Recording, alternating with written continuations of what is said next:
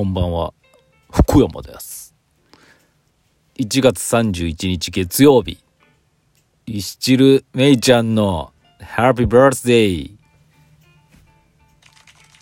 おめでとうございます。10、12歳かな。いやー、おめでとう。あのー、お父さんお母さんに感謝して、そしてあの自分らしくね楽しく生きていってください。もうね明るい未来しかないから。うんあの大丈夫。あのもめいちゃんねあの知らず知らずにね石行を見てねもう何が人生で 人生に必要なのかもう分かってるからね。イコールもう明るい未来しかないから。あのもうね毎日ウキウキしながら楽しんで人生を楽しんでください。というわけでいい感じに始まりました。石尾のレディオ。今週もよろしくお願いします。まああの月曜日はね毎週恒例の山登り。金華山登山。今日4回目だったんですけどね。今日もいい天気でね行ってきました。でやっぱねいうんとね先週よりもね人が多かったです。うん。もうもうねすでに降りてくる人もいたし午前中に行ったんですけどね。もう何人にもすれ違ったり前にもいっぱいいたりとかでね。やっぱ天気良かったし若干肌寒いんですけどね、うん、そうなるとやっぱ多いですね人が。お年寄りの方もいっぱい登ってますけどね。すごいっすねもう。で今日は、まあ、4回目なんですけどまだ。個人的にあの30分で登りきりたい。で瞑想の小道っていう道があるあのコースがあるんですけど。30分で登るぞっていうのをね目標にしてて。であの結構最初の方はねまあ平らなんでねちょっと駆け足で行ったりしたんですけどね。やっぱね無理でした。結果は31分40秒か50秒ぐらい約32分いやーねこう4回目にして一番今日死ぬかと思った。もうめちゃくちゃ疲れた。なんやろうな、あれ。30分は無理ですね。普通に考えて。うん。後半に行くにつれ、やっぱり岩ばっかになって、足を上げる高さも辛くなってくるんですよ。うん、だからあそこでどんだけスピードが上げれるかなんですけど、まずあそこでスピードを上げれないんで、いかに一番最初でダッシュして稼ぐかなんですけど稼いじゃうとその疲れが後半に来るんですよね。いやなんでね無理だなと思いました。あとね無理だなって思った理由が下山する時は楽なんですよやっぱ。段差とか、まあ、足元滑らないように気をつけなきゃいけないんですけど、まあ、降りるだけなんで早いんですよね。で今日適当に測ったら降りる時30分だったんですよ。あれ？と思って。降りるのが30分みたいな。じゃあもう無理じゃんっていう。ね、降りるのが圧倒的早いはずなのに、上りとそう2分しか差がなかったってね。あのスピードで登らなきゃいけないのって思うとね、なんか、ちょっと難しいなと思うんですけど、これまた1年続ければもしかしたら脚力とかね、ついてね、意外といける。いけないことはないと思います。本当に。どうだろう。中学高校のねそれこそサッカーなんかスポーツやってる野球だサッカーだね陸上だやってる子たちだったらいけるんじゃないかなと思う、うん、でもそれでもどうなんやろ。う辛いと思いますけどね。うん。まあ1年後ぐらいにね30分切れたらいいなっていう目標に変えました。本当はもう春ぐらいまでに30分切りたいと思ったんですけどちょっと難しいよ。どっから測るかっていうのもポイントなんですけどね。私は一番最初の岐阜公園っていうところの入り口があってあの瞑想の小道馬の背行くのはこっからだよっていう看板があってもう整備された綺麗な階段を登っていく。その看板のところから測ってるんですけどちょっと登っそう3分ぐらい登ってからこのこっからこっちが瞑想の小道でこっちからこっちは馬の背だよっていうところがあるんですけどそっから測ればもしかしたら30分いけるかもしれないっていう。なんかそういう卑怯な技使わないとね30分は難しいなと思いましたけど。まあでもね非常にいいもうやっぱりね登りきるとねいい運動したなって思いました。これはね続けられると思いますね。皆さんも是非やってみてください。そんな感じですね。うん。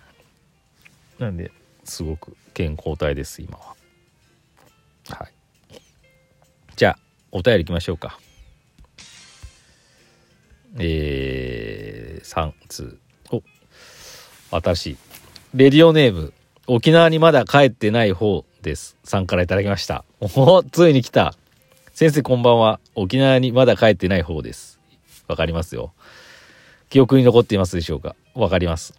やっと一歩踏み出してお便り送ります。いいですね。お待ちしてました。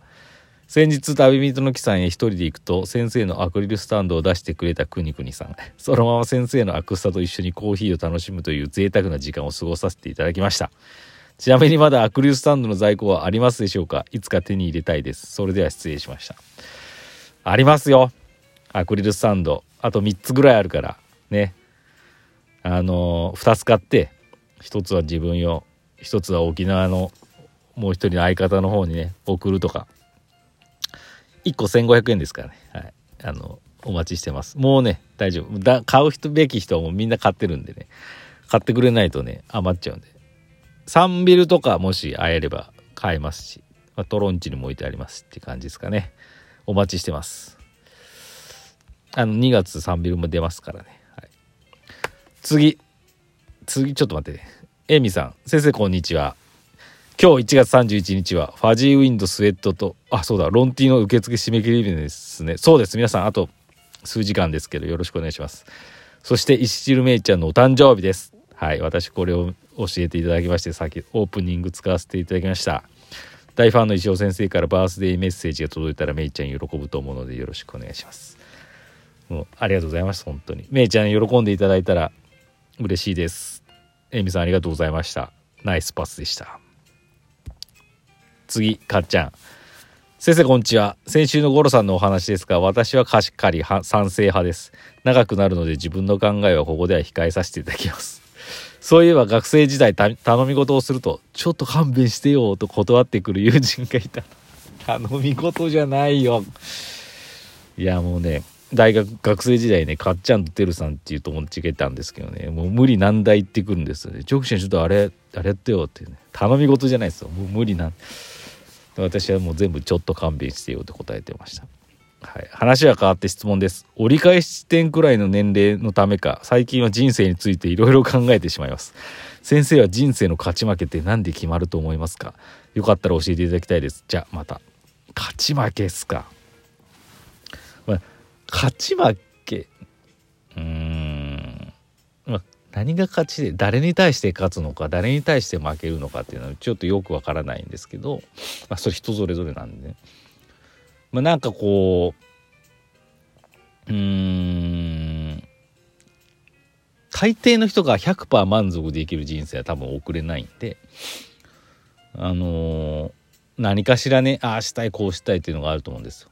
逆に今100%満足してたらまああと40年ぐらい何すんのみたいにつまんなくなっちゃうんでねうんと思うんですよ。なんでこうなんかちょっとこうああもっとああしたいああなりたいこれが足りないっていう思ってるのは決して負けじゃなくてむしろなんか悩みがあることは残りの人生をかけてねそれをなんか一つでもなくしたり、まあ、夢のとか目標のためにね叶えていくためのなんかこう余力と言いますかにためにじその残りの人生があると思うといいいいと思います。はい、だからうんまあなんかやりたいことがやれてるかどうかっていうのがやっぱ一つのあれなんでしょうね。うん、もっと言うとやりたいことが何かわからないっていう方もいると思うんでそこがねなんか見つかるともう勝ち負けなんてどうでもよくってあなんか充実してるなと思うんだと思います。ただ僕から見てねかっちゃんなんてねあの買ってますよ。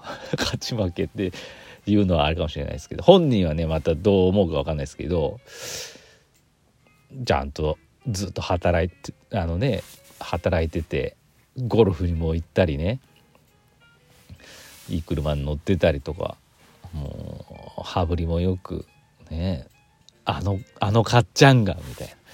あのかっちゃんが今ではもう立派になってるって私は思ってますけどね。うん。それでいいんだと思いますよ。はい。そのままでいいんじゃないですかねかっちゃんは。どうなんでしょうか。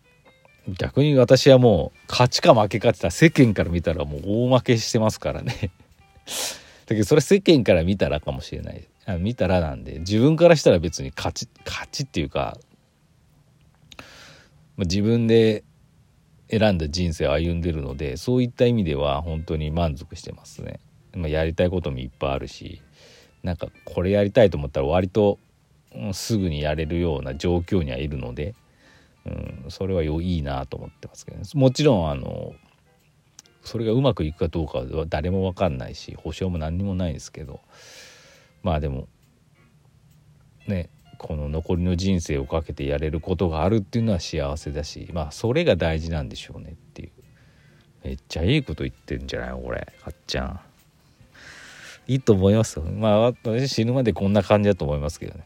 うん。まあ人生は満足したら終わりですからね。うん。生きていればね楽しいことはあるしと思ってますけど、はい、何でもできるんじゃないでしょうか。というわけでいい感じでお時間になりました。またお便りの方皆様お待ちしております。それではまた明日。